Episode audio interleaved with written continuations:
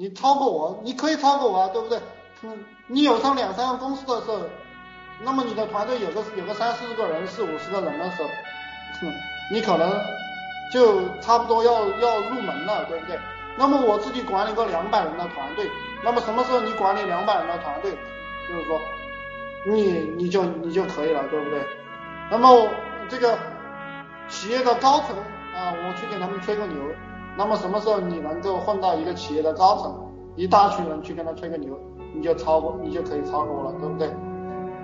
那么呢，我虽然说不会打高尔夫球，我也去给别人提个鞋，对不对？什么时候你去给那些打高尔夫球的老板提鞋，那么你就可以，你就你就来超过我了，对不对？